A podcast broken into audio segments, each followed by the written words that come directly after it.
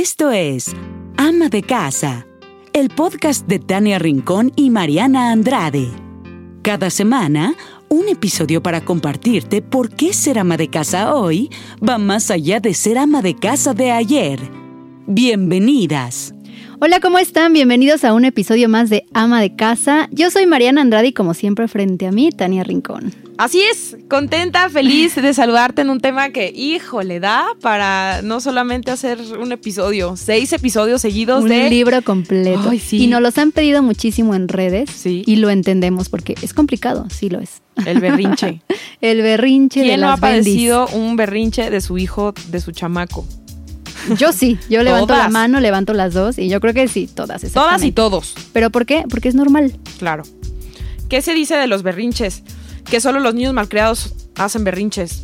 O que, no sé, que para que aprenda, pues lo voy a ignorar, ¿no? Se dicen muchas cosas, ¿no? Hay como muchos mitos de los berrinches. Muchísimos mitos y creo que podemos partir de decir que lo importante es siempre ver que hay más allá del berrinche. Exacto. Entender que nuestros hijos, los niños, no tienen noción de las emociones. Es algo que también debe educarse. Entonces, tú, tú adulto, si no supieras manejar tus emociones, harías los mismos berrinches. Ay, pero te voy a decir algo. Yo creo que como adulto todavía seguimos haciendo berrinches. De acuerdo, a lo mejor ya no avientas el juguete, pero lo haces de otra forma. Habemos unos que no tenemos tanta, este, ¿cómo se llama? Inteligencia emocional, ¿no? Y que no sabemos controlar de, de mejor manera nuestras emociones. Pero, Sí, a ver, cierto. ¿cómo hacemos berrinche los adultos cuando estás atrapada en el tráfico y pasa alguien y se te mete, ¿no? Que es uno y uno y se te mete. ¿Cómo le gritas? ¿No? Te ¿sí? desgobiernas, pues ahí, quieras o no, bajita la mano hiciste un berrinche. Sí, ahí lo sacaste, claro. Y eso que más o claxon. menos, ¿no? Sabemos controlar las emociones. Imagínense un bebé que no sabe qué es estar enojado, qué es estar contento, qué es estar triste. Qué es este, no sé, a lo mejor tener miedo. o sea, siquiera que es sentir sueño, ¿no? O sea, un niño cuando tiene mucho sueño, que se pone eh, pues muy berrinchudo, se pone vulnerable, pues tú le tienes que decir, mi amor, tienes sueño. Y lo primero que te va a decir es, no tengo sueño, ¿no? Con el berrinche, no tengo sueño, no me quiero dormir. Siendo que tú sabes, tú eres la que sabe, el niño tiene sueño, está cansado. Exacto. Nunca lo va a aceptar y no te lo va a decir. Y hay de berrinches a berrinches, ¿no? Hay, y sobre todo que hay muchos berrinches en los que los niños se ponen pues, en riesgo, ¿no? De que se avientan al piso o quieren correr en, en una calle o se quieren cruzar. O sea, pues de pronto los berrinches sí se nos pueden salir de control y justo este episodio es como para tratar de controlar De contener. de. A lo mejor no de evitar, porque los berrinches se tienen que dar. Yo creo que lo peor que puedes hacer es decir, quiero evitar a toda costa que mi hijo tenga un berrinche. No lo vas a, no lo vas a lograr. Sí, y ¿no? si sí, por favor, comunica- comunícate con nosotros, ¿no? Y cómo le De haces. acuerdo. Pero yo creo que también es de lo más sano exponer los sentimientos. Con- y ajá, exactamente, y guiarlos. Eso es muy importante. Eh, contener su emoción, explicarles cómo deberían de estar haciendo, haciendo, ¿no? Lo que, lo que están tratando de hacer, que es sacar algo, sacar un enojo, sacar una emoción. Lo que yo hago mucho con Santi, que me funciona, eh, que a lo mejor les puede funcionar. Yo este tema, te juro que es en el que más entro en contradicción con la mamá psicóloga y la mamá Mariana, ¿no? O sea, que de repente se deja llevar por los Ay, berrinches. amiga, y me- también me- se empieza a Te imaginé enojar. Juan Gabriel. ¿Te acuerdas de aquel video ¿Por donde qué? Juan Gabriel entrevista al artista? Ah, no, bueno. Mamá psicóloga y, y mamá Mariana Andrade. Justo así. ¿A cuál quieren escuchar ahorita? Ah, Ahorita quiero escuchar a, a Mariana Andrade, no a la psicóloga. No, pues Mariana Andrade ya al principio se enojaba muchísimo. De repente dices como, bueno, ¿quién es el adulto, no? O sea, porque te empiezas a dejar llevar por el berrinche y empiezas a enojarte tú también y hasta te llenas de ira y ya estás bien enojada con el niño. Sí. Y dices, bueno, a ver, pobrecito, porque nadie le ha explicado que tiene hambre, nadie le ha explicado lo que está sucediendo. Lo que yo hago ahora con Santi, que me ha funcionado, es decirle, eh, pasa algo, él se frustra, entonces él empieza a llorar porque se le cayó la torre, ¿no? Estaba haciendo una torre y se le cayó y llora de frustración. Y entonces yo le digo y le explico, se te cayó, no pasa nada, lo puedes volver a intentar, ¿qué te parece si lo volvemos a hacer? No, es que ya empieza el, empieza el berrinche. Lo que yo hago es decirle, yo ya te expliqué lo que te pasó. Ahorita es tu momento, tú tienes que sacar tu enojo, tu frustración, vete a donde tú quieras, donde estés bien, ¿no? Lo dejas ahí en su camita, donde él quiera, y que grite y que llore. A lo mejor ya no meternos, o sea, es como también darle su espacio, ¿no? Sí, Como y más decirle- te voy a decir algo, porque nosotros, o por lo menos a nuestra generación, todavía nos tocó que nos dijeran, no llores, ¿no? Sí, a los no. niños es de, los niños no lloran. Y a las niñas es, te ves fea llorando. Por supuesto que no. Sí, incluso Por con eso- ese tono, ¿no? Como de, ay, no llores. Ajá. Oh, no. O sea, a mí me cuesta mucho trabajo decirle a Patricio que no llore porque yo crecí así, ¿no? Escuchando, y no es que mis papás lo hicieron mal, mis papás lo hicieron de la mejor manera posible o como ellos pensaron Lo que que se bien. sabía en ese Exacto. momento. No lo hicieron tan mal, ¿no? Aquí No, estoy. aquí estás sentada, Sobreviviendo desde bien. 1986. Aunque mis Sí, papás me decían, no llores. No, tenemos que cambiar como esta creencia de que es malo llorar. Está súper bien llorar, porque de verdad se siente. Sacas cosas. Piensa cuando nosotros como adultos lloramos, se siente bien porque siento que como que liberas. Es como un tema liberador. Sí, sí, es Llorar cierto. te libera. Y fíjate que muchas veces nos decimos a nosotros, no, qué pena que me vean llorar. No. Es como por, o sea, Sí. ¿quién te dijo eso? No, pues nos lo dijeron desde que estábamos más chicos. Desde que estábamos Son más cosas que, chiquitos. se- que ahora se saben y que se han ido, eh, pues, entendiendo. Ajá. ¿no? Que, por ejemplo, mi mamá me dice mucho, ella estudió psicología, pero ya más grande. Ajá. Ya, pues ahora, hace poco terminó su carrera. Y me dice, a mí me gustaría, pues, haber sabido esto muchísimo antes. Claro. Y le digo, ay, mami, ¿me ves tan mal? Pues un poquito afectada, pero. Pero- Ay, es cierto. Pero, o sea, pues no. Pero yo creo que sí eh, les puedes como liberar un poco de procesos a los niños. Si desde chiquitos les Sí. empiezas a, a explicar emociones, pues les liberas un poco de procesos de cuando ya están más grandes, ¿no? Sí. Porque a nosotros pues tuvimos que entender así de ya más grandes como... Ahorita no, les voy a compartir un no tip de justo cómo enseñarles las emociones.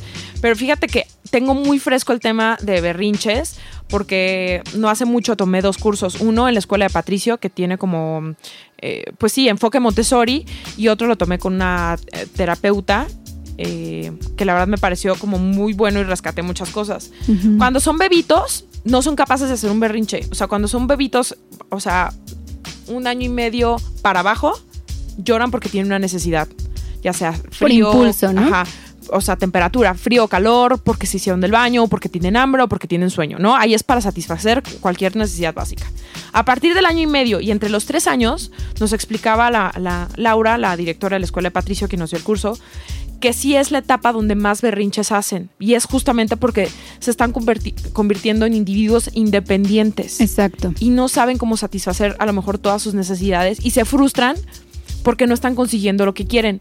Exacto. Y ahí es lo más importante de cómo debemos guiar el berrinche. No evitarlo, para nada evitar los berrinches, ¿no? Pero sí guiarlos durante el berrinche. Tienes mucha razón, porque fíjate que a mí me ayudó muchísimo que Santi habló muy chiquito.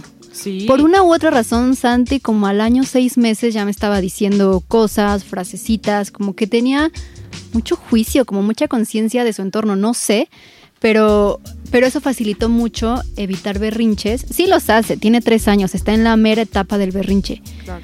Pero, pero me ayudaba mucho a que me dijera las cosas. Y cuando yo veía este, niños que hacían berrinche, decía, es que no sabe cómo decirle a la mamá lo que tiene. Claro. Y pues es verdad, o sea, es nada más por eso. Yo creo que si las mamás somos eh, pues inteligentes, observadoras, analíticas, puedes darte cuenta de dónde viene el berrinche y a lo mejor lo podrías, como dices, no evitar, pero sí guiar desde antes, Exacto. ¿no? Para que justo no se frustre más en el momento del berrinche. O sea, los berrinches se dan justo por lo que acabas de decir, porque son como alertas de que algo les está faltando o algo les está sobrando también, ¿no? Claro. al- faltando pues a lo mejor atención. A mí me pasó y se los quiero confesar así tal cual.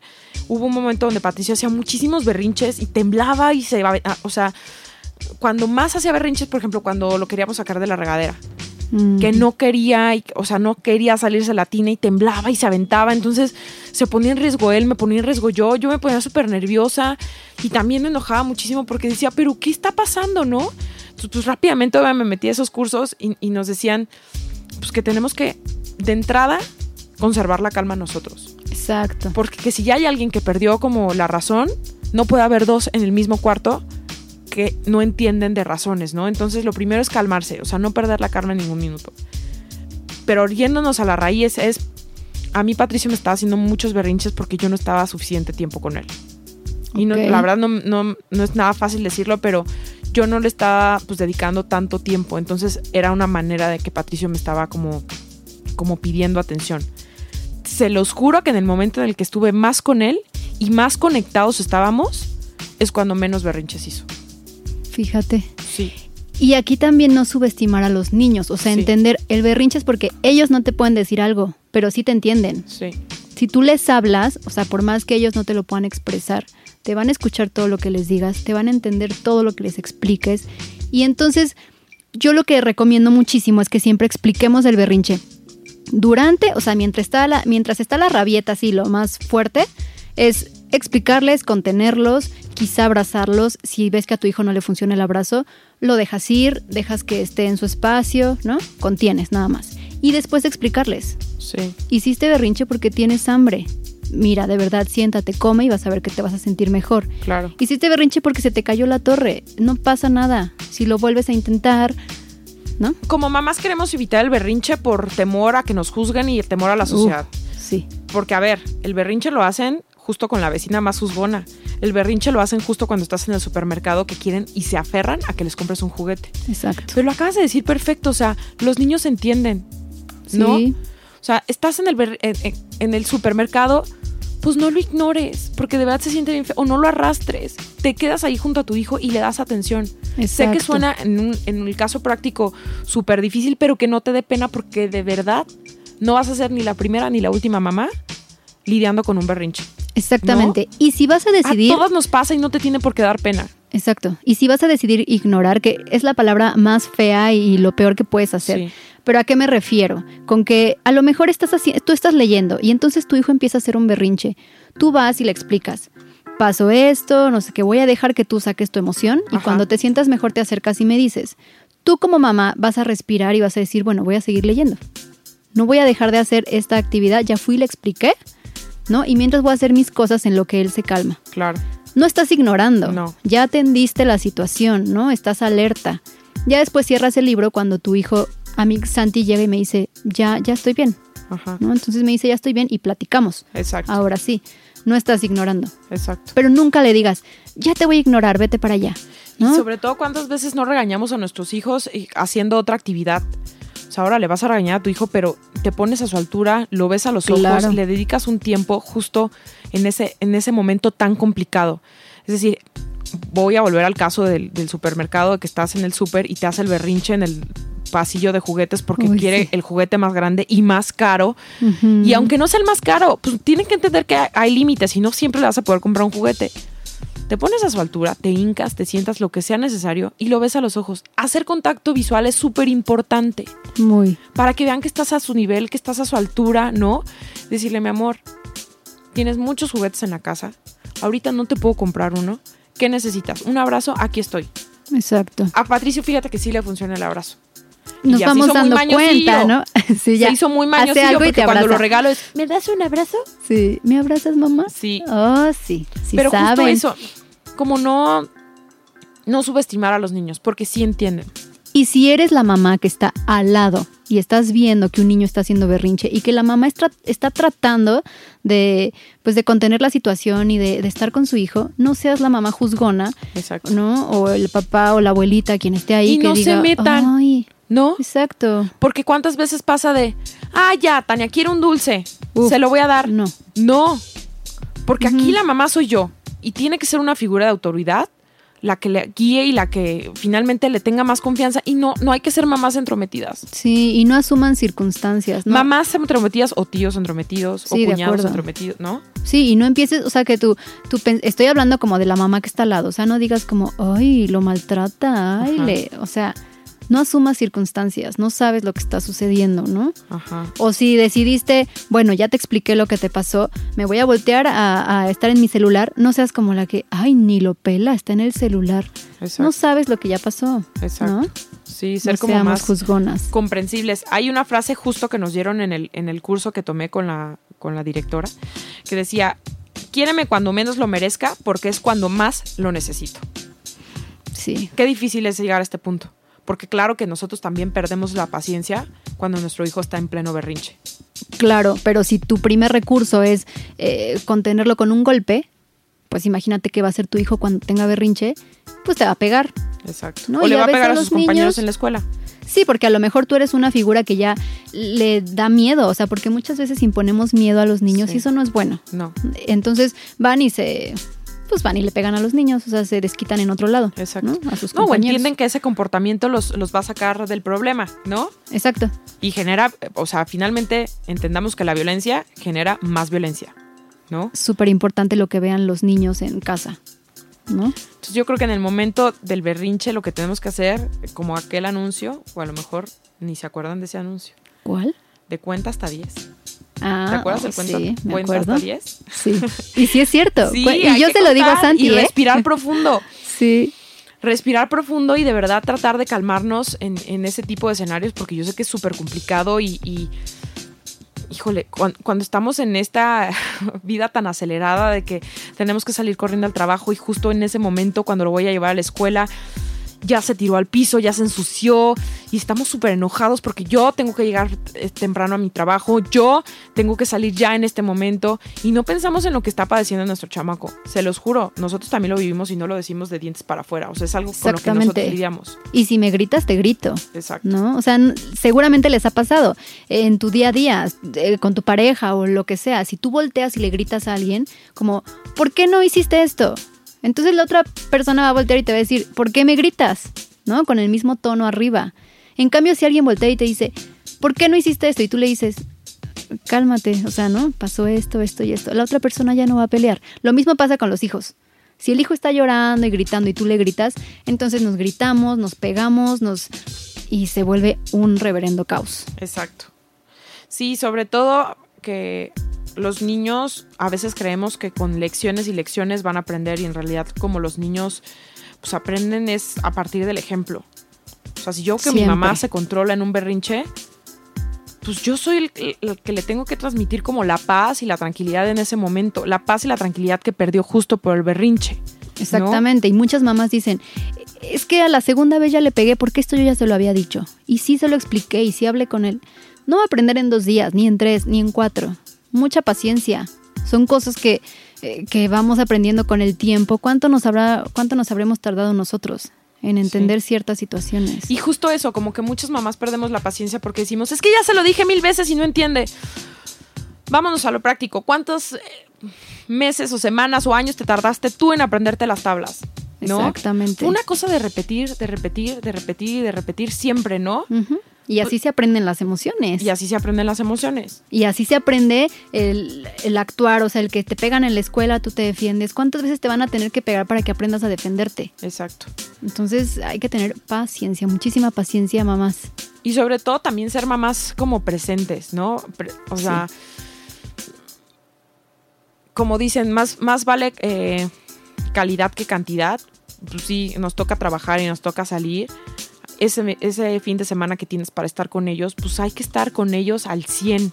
Exactamente. Igual el instinto habla. No te sientas mal si eres la mamá que deja al niño en la guardería de 7 de la mañana a 7 de la noche. Exacto. Tú estás dejando a tu hijo en esa guardería porque sabes que está en un lugar eh, que está bien, que está en paz, donde le van a enseñar, donde va a aprender. También hay que ser analíticas en ese punto, saber en dónde estamos dejando y a quién le estamos encargando a nuestros hijos. ¿no? Exacto.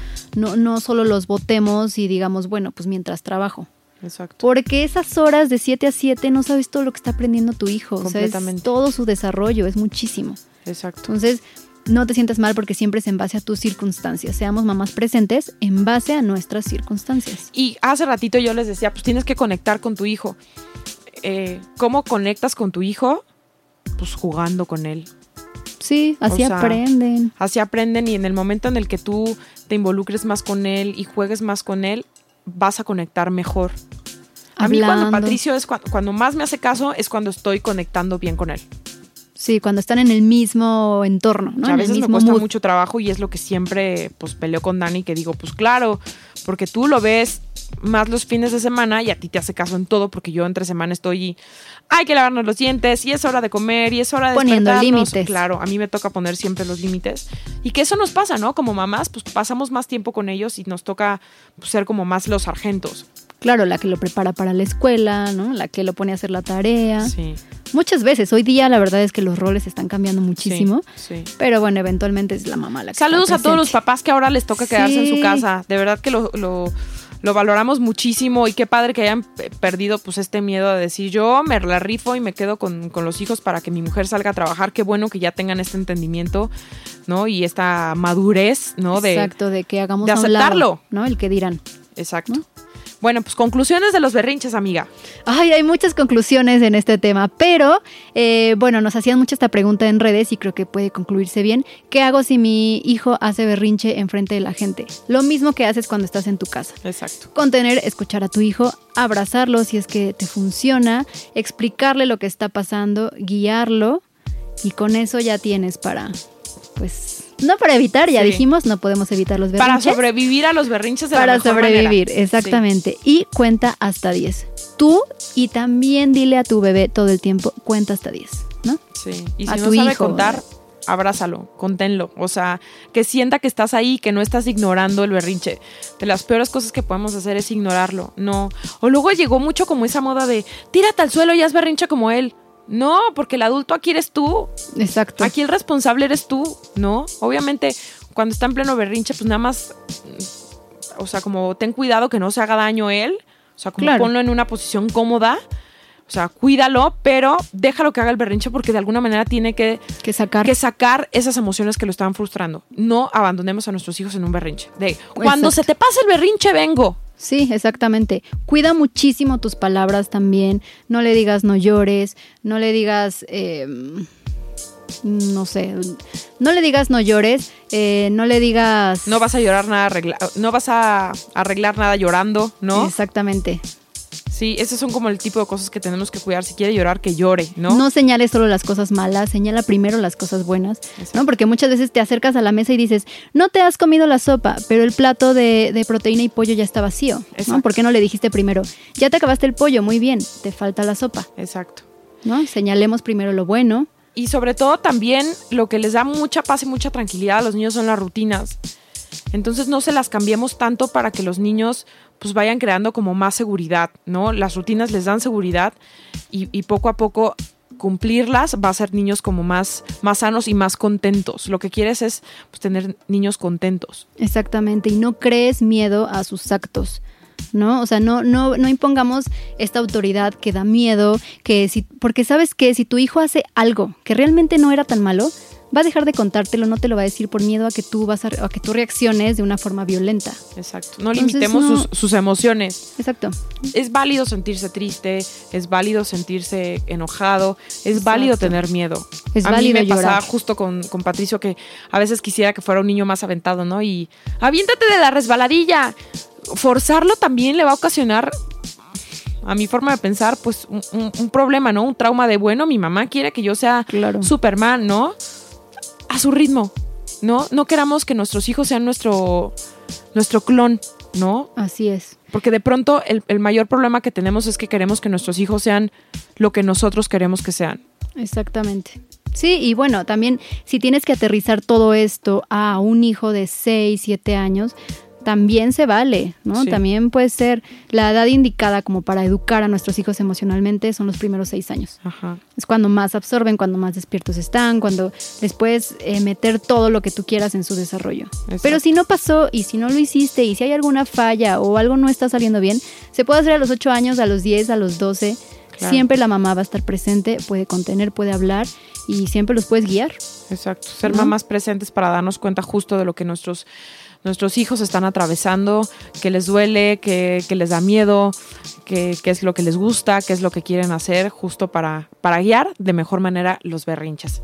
Oigan, no se les olvide seguirnos en nuestras redes sociales como arroba ama de casa MX. Es más que importante saber sus comentarios porque finalmente este foro lo estamos construyendo juntas y juntos para saber qué es de lo que quieren que hablemos, qué es de lo que quieren que compartamos.